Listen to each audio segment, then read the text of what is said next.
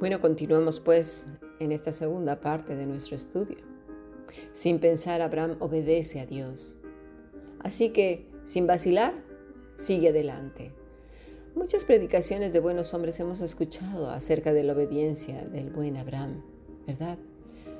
Pero mm, pocas veces se nos ha dicho de que ya le conocía a Dios, que sabía quién era Él. Y también de Dios que ya conocía a Abraham, por supuesto. Ese corazón dispuesto hacia Él. Dice el Señor en Génesis 11 que, Él ya sabía el corazón de los hombres y que su pensamiento era de continuo en, mal.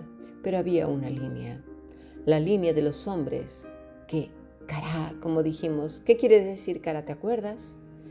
No solamente es invocar, es llamar. Si lo vuelvo a leer, Tenlo siempre presente. Anunciar, celebrar, clamar, contar, convidado, intimar, intimar, ¿eh? encontrar, encuentro. A eso se refiere, no de encontrar, de buscar. Encuentro. Pedir, perpetuar, poner, predicar, pregonar, profetizar, promulgar, publicar, renombrar. La presencia del Señor. Aclamar, llevar, llamar fuera para sí. Lo vamos entendiendo. Por lo tanto, eso lo tenía claro. Por otra parte, creo sinceramente que aunque no tuviera la intimidad que vino después, sí que meditaba en él. ¿Por qué? Porque identificó su voz. Esto sin duda agradó al Señor. Y no solo eso, sino que Abraham obedece al, al Padre, a Dios. Me pregunto qué tipo de relación tenemos con nuestro Padre Celestial. Hemos visto a diario cantidad de maravillas. Hemos escuchado montones de veces lo que ha sucedido con los pecadores, con los tibios, con los incrédulos y con los religiosos también. Pero me parece que muchos no lo creen. A estas alturas, en el capítulo 12, Abraham ya sabía agradar a Dios, le adoraba. Lo vemos en el versículo 6. En este mismo capítulo comienza una época de hambre. Todo Egipto estaba en una situación difícil, las cosas no se ponían bien. O sea, ¿cuántos les ha pasado, sí? Que siendo hijos de Dios se piensan que el mundo y sus afanes se va a dividir en dos. Uno paralelo, donde todo es mágico, no ocurre absolutamente nada, todo es salud, riqueza y confort, con simplemente pronunciar unas palabras como si fuera magia. Eso no entiendo. ¿Cómo es posible que hayan pervertido las escrituras? Aquí, en este pasaje, vemos que apenas sale Abraham de, Ur de los Caldeos y comienzan los problemas. Sin embargo, en estas alturas de la historia, la intimidad con Dios no era tan profunda como lo fue después. Necesitaba haber más, suceder más cosas, los que pasan en el mundo, ¿verdad? Su fe necesitaba ser fortalecida, más comunión. Abraham necesitaba depender menos de sus recursos y más del Todopoderoso. ¿Y qué pasó? Recurre a su genial idea de hacer pasar a su mujer por hermana. Y ocurrió lo que ocurrió. Faraón es herido por esta causa. Pero fíjate, Abraham en lugar de quejarse, de llorar, de tener un terror descontrolado, y esto incluye a Sara, ¿eh? porque ella no se resiste, no argumenta, de, ninguna manera, ella también haya gracia delante del Señor. En lugar de llorar y llorar, y, y bueno, como tanta gente, oye, y de pensar que además fueron consecuencias de sus actos, ¿eh? No, no, ojito, no. Lo que sucede es una consecuencia de la caída, el hambre. Eso es lo primero, ¿eh? Y dos, es consecuencia de su pecado al no confiar en el Señor, al no consultar con Él y tomar decisiones de manera, pues eso, independiente, sus ideas. No era una prueba, ¿eh? Nada de eso. Por otro lado, y de manera prodigiosa, Faraón sabe que todo lo que le ocurre es por causa de Abraham. ¿Cómo lo supo? Hay cosas maravillosas que ocurren, aun cuando llegamos a patinar, sí, porque en este caso Abraham todavía su fe no estaba completamente fortalecida, necesitaban pasar más cosas, conocer más a Dios, porque de oídas le había oído y ya le adoraba, pero necesitaba haber más profundidad, ¿sí? El corazón de Abraham, a pesar de todo, estaba con Dios. Estaba conociendo al que sería después su amigo. Ya en el versículo 13 se nos dice que buscaba a Dios Quiera Dios que nuestros corazones le busquen en todo momento. En este capítulo consulta, le busca, le adora antes que cualquier otra cosa. Ya estamos en el capítulo 13. Te aconsejo que lo vayas leyendo. Va aprendiendo poco a poco. Porque qué amistad profunda es de un día para otro, ¿verdad que no? Necesitan suceder cosas. Necesitan suceder cosas. En este caso, el, imperfecto obviamente era Abraham. Dios es perfecto. Esa es una gran, gran ventaja que tenemos. Primero que a través de Cristo podemos acercarnos al Padre de una manera amorosa, amistosa, pero siempre respetuosa, no lo olvides. ¿eh? Después, que Él no nos va a fallar como cualquier amigo de la tierra. Nosotros a Él sí, por supuesto, pero Él a nosotros no. Esa es una enorme, grandísima y valiosa ventaja. Bueno, en este capítulo 13 toca el momento en que se tienen que separar Abraham y Lot. Lot elige lo que mejor ve en sus ojos. Cuánta gente no se guía por eso, ¿verdad?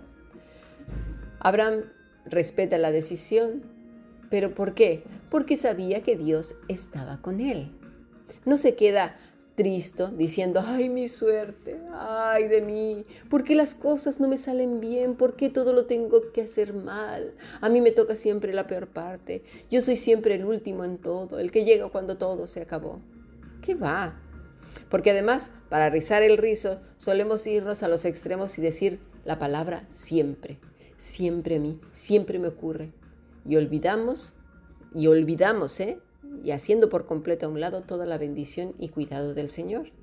En el versículo 14, Dios le da una promesa para toda su descendencia acerca de la tierra.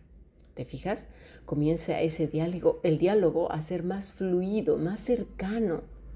Ya no es aquel momento casual, ahora ya hay un, una conversación, no por momentos, no en el tiempo en el que algunos locos han dicho que en la madrugada es cuando las líneas celestiales están menos congestionadas. No, todo el día.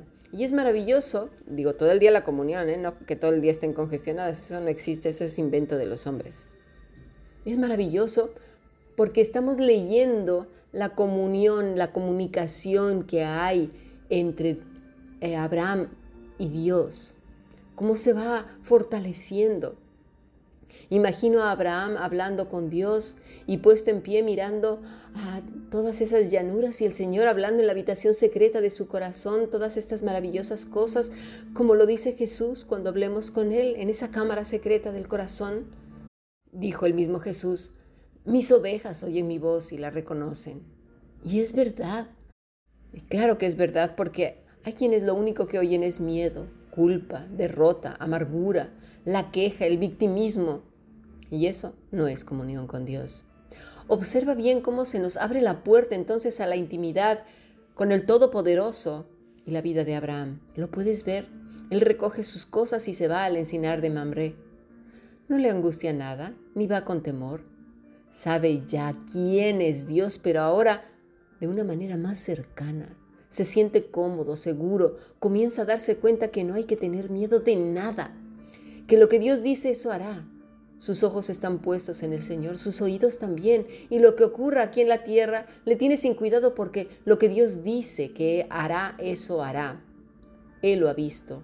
Recuerda continuamente lo que sucedió en el Edén y con su ancestro Noé y con Faraón y, suma y sigue como Dios lo ha protegido. ¿Verdad? Creyó a Dios y le fue contado como justicia. Le creyó a Dios. Me pregunto si vivimos como incrédulos, si reaccionamos como incrédulos o andamos por el mundo como crédulos, como Abraham. Punto que creyó a Dios cuando le dijo que le iba a dar un nuevo nombre, Abraham, y en lugar de Sarai, Sara.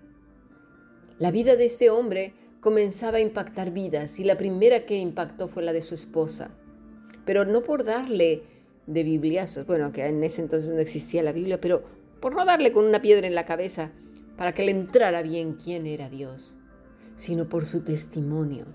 Ella también sabía lo que había pasado, pero sin duda la amistad que comenzaba a fortalecerse de Abraham con Dios iba incrementando y también el testimonio de Abraham para con Sara. Ya en el capítulo 14 viene el secuestro de Lot por parte de ciertos reyes que andaban en guerra. Y le llega la noticia a Abraham. No leemos por ninguna parte, ay de mí, qué mala suerte, ay, ahora qué va a pasar. ¿Y ahora qué vamos a hacer? Ay, pero qué ruina, ay, pero qué terrible noticia. Y a lo mejor habrá quien diga, no, yo no digo todas esas cosas, nada más digo, ¿y ahora qué vamos a hacer? O no digo ahora qué vamos a hacer, pero digo, ay, qué ruina. Ah, pero no digo, ay, qué ruina. Ay, digo, pero qué terrible noticia. Entonces ya es menos, ¿no? No, mis estimados, es el corazón. ¿Qué hizo Abraham? Tomó cartas en el asunto. Dios ya le había dicho que estaba con él y no lo dudó ni por un segundo. Esto, esto es increíble, no flaqueó. Y, y además, fíjate, aplicó la mano dura que tenía que aplicar para rescatar a su sobrino. Es una vergüenza que hasta para aplicar esa justa justicia, ¿eh? ojo, ¿eh? que muchos tengan miedo, vergüenza, culpa, terror. Necesitamos despertar, conocer verdaderamente a nuestro Padre. Y no estoy diciendo de ser bélicos, sino seguir el ejemplo de Cristo. Cuando tuvo que hablar, lo hizo. Y con contundencia, aplicar disciplina. No le tembló el pulso. Les dijo a sus discípulos que si querían marcharse, la puerta estaba abierta, fuera, que se fueran. A Pedro le dijo, apártate de mí, Satanás. A los fariseos les dijo sepulcros blanqueados, raza de víboras, bueno, hipócritas, ¿sí? Y no se los dijo como muchos dicen, seguro que se los dijo con una voz trémula, triste, sois una raza de víboras. Por favor, no. Aprendamos bien lo que dicen las escrituras. Así lo dice y como lo lees, así es. En el templo el celo de su padre, ¿verdad? Al tirar las mesas y con el látigo. No dice ahí que fue un látigo de flores. Por favor, eh, hay gente que con tal de no querer ver la realidad, la, la, maquilla como si Cristo estuviera pecando. ¿No se dan cuenta que cuando dicen eso están diciendo que Cristo estaba pecando, por favor? Hay gente entonces que tiene ese concepto de que sí, siente indignación por algo y pone a la gente en su lugar, entonces, ay, no, ¿cómo voy a hacer eso? Soy de lo peor, soy una ruina. Pues el primero fue Abraham entonces, porque fue a rescatar a su primo y no precisamente fue con flechas de flores y con arcos hechos de nubes y con espadas de algodón. No, mis estimados, se hubieran carcajeado de él y no solo hubieran secuestrado a Lot, sino también a él y a toda la gente que él llevaba. Seamos listos, ¿eh? Bueno, cuando la comunicación con Dios es tal, comienza a volverse una amistad tan profunda y segura que sabe uno perfectamente que va de la mano del Padre, porque va apegado a Cristo. Fíjate, ¿eh?